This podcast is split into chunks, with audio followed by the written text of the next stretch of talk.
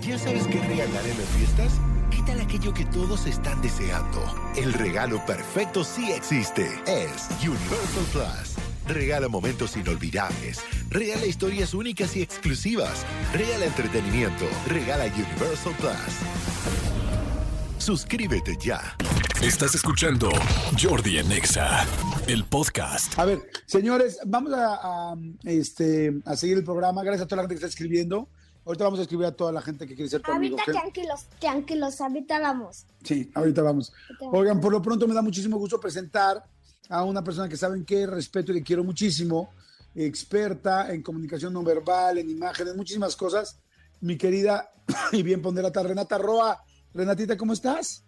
Muy bien, muy feliz. Antes que otra cosa, por favor, dile a Elias que yo quiero estar en su lista de amigos, por favor.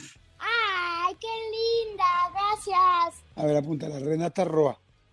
Está fácil porque el Roa es cortito. ¿Está? Me encanta. ¿Ya estoy entonces en su lista de amigos? Ya en este momento. Listo, ya. Gracias. Qué afortunada. Renata Roa. ¿Cómo se llama Renata qué? Renata Roa. Perfecto. Ok, a ver, Me Renata encanta. Roa. ¿Cómo estás, Renatita linda? Todo muy bien, amigo, y pues ya listo para pasar estas, estas fiestas que aunque claramente todos estamos emocionados, también implica un desafío. Y a ver, yo diría que los que nos estén escuchando, que levante la mano, ¿quién no ha tenido algún tipo de estrés casi casi este postraumático después de alguna Navidad donde a alguien se le cruzaron los cables y empezó entonces la gritiza o empezó la crisis o empezó el estrés desmedido, o tanta convivencia de este como que llegó a un lugar donde a lo mejor no era el más amable ni amigable. Y yo creo que eh, justamente este tema de la Navidad, aunque llegamos con muchísima ilusión, también llegamos con un montón de estrés que nos puede hacer reducir la posibilidad de gozar realmente y estar presente en las fiestas. ¿A ti te ha Fíjate que ayer, alguna vez, Renata, perdón que te interrumpa. Ayer estábamos tomando las fotos, ya sabes, la oficial, con el árbol de Navidad y todo con mis hijos.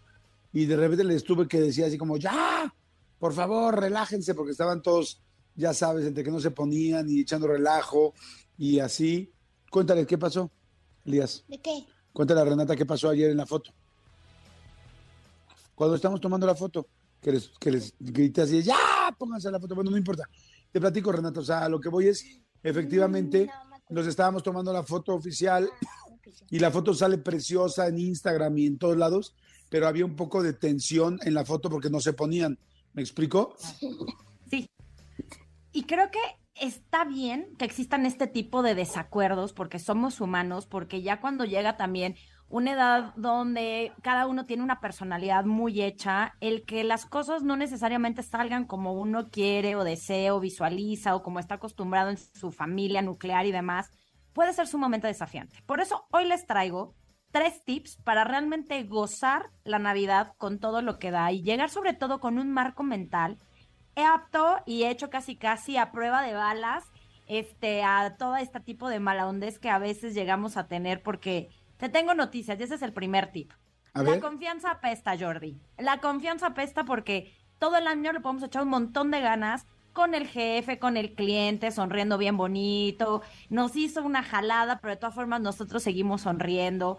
Pero digo que la confianza apesta porque en familia cuando alguien a lo mejor y nos agarra en esos dos minutitos, no vamos a hacer como con el jefe o con el cliente que vamos a seguir sonriendo y evidentemente tratando lo divino, sino que a lo mejor ahí contestamos y hacemos que todo el ambiente se tense y todo entonces empiece como ir a la borda. Entonces, el primer consejo es, aunque yo sé que la confianza pesta, echémosle Ajá. ganas, pon- pongamos de nuestra parte para que realmente construyamos un recuerdo sobre todo lindo y más sobre todo para los que todavía tenemos la fortuna de tener a gente que a lo mejor y este pasó una enfermedad desafiante este año, que a veces también y este no sé, papás que a lo mejor ya tienen cierta edad.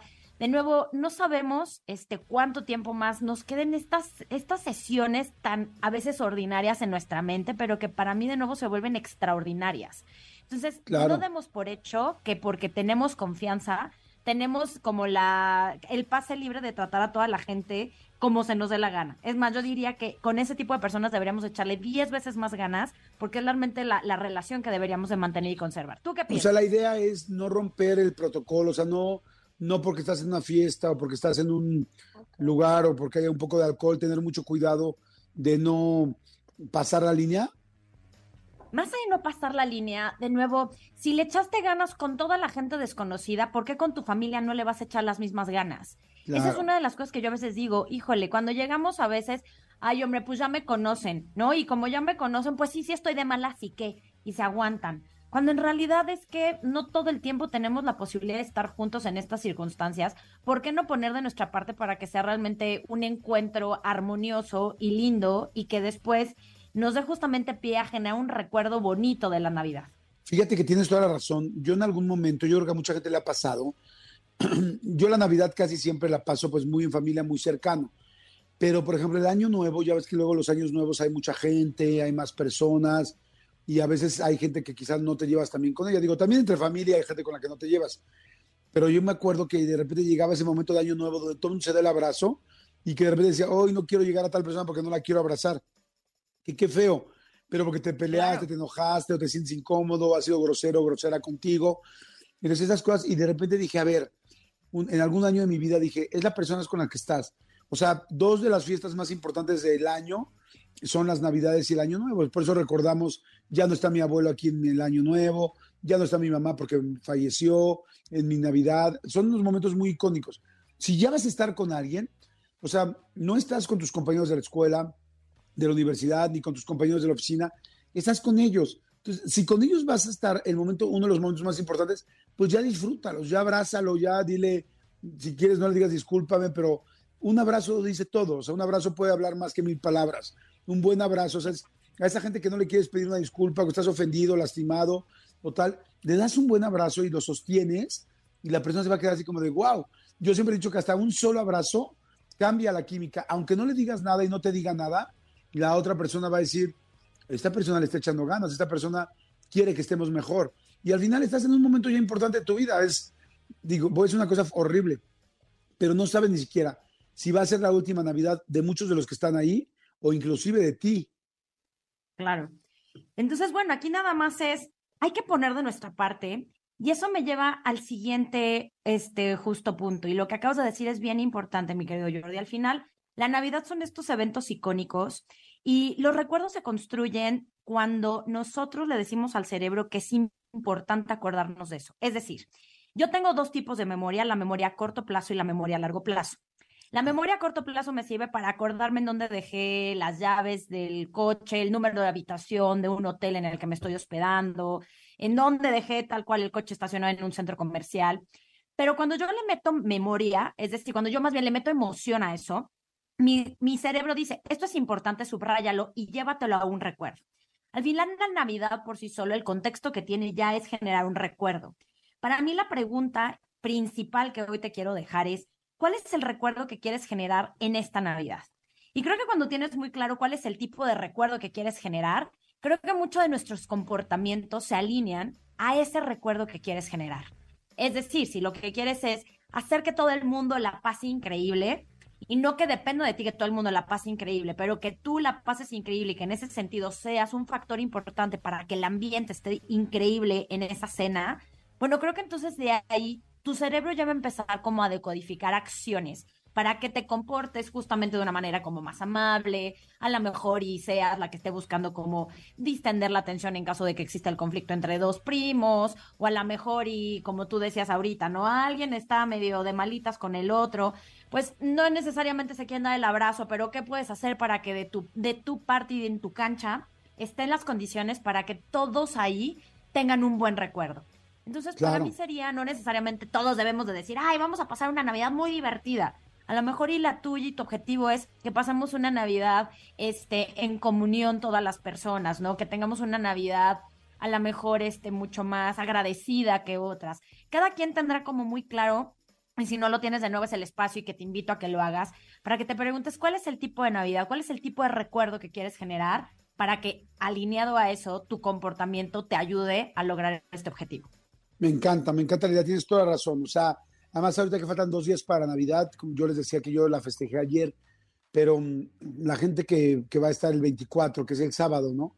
Pasado mañana, está padrísimo escuchar esos tips de Renata, porque entonces, ¿qué recuerdos quieres crear? ¿Qué quieres hacer? cómo quieres pasarla, ¿no? Me encanta. Ese es el segundo tip, ¿no, Renata?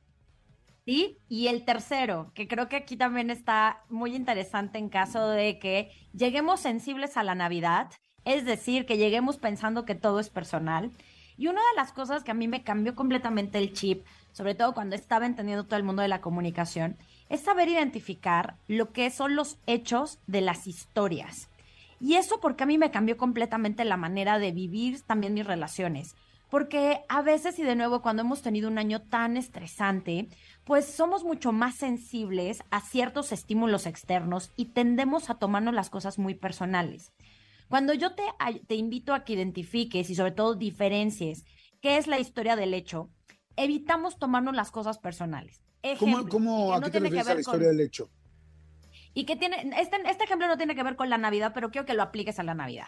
Si yo, por ejemplo, Jordi, te mando un mensaje a las 3 de la tarde por WhatsApp, este, que tú no me contestaste, pero que sí viste porque están las dos palomitas en verde, esto es un hecho.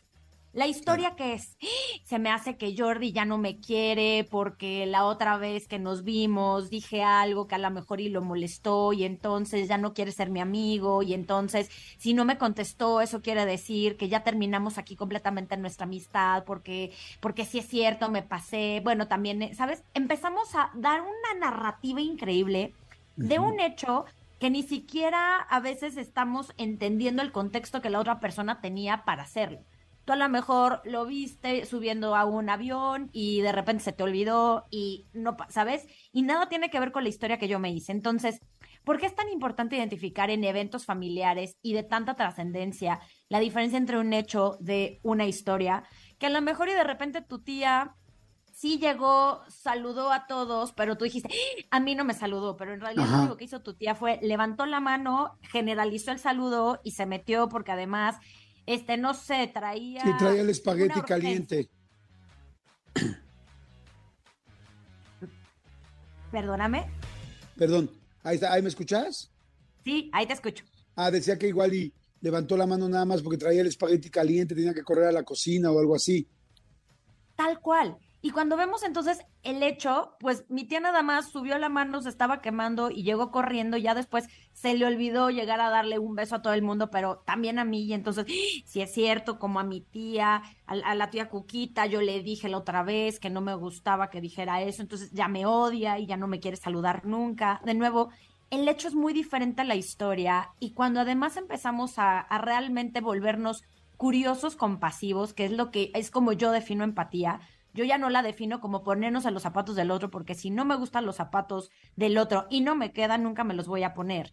Yo le llamo entonces curiosidad compasiva al acto genuino de llegar a decirle, oye tía, ¿estás bien? o ¿por qué no saludaste? ¿Sabes? Cuando uno es curioso, pero además desde un lugar amoroso, uno va entendiendo las razones y uno entonces ya no se toma personal en las cosas.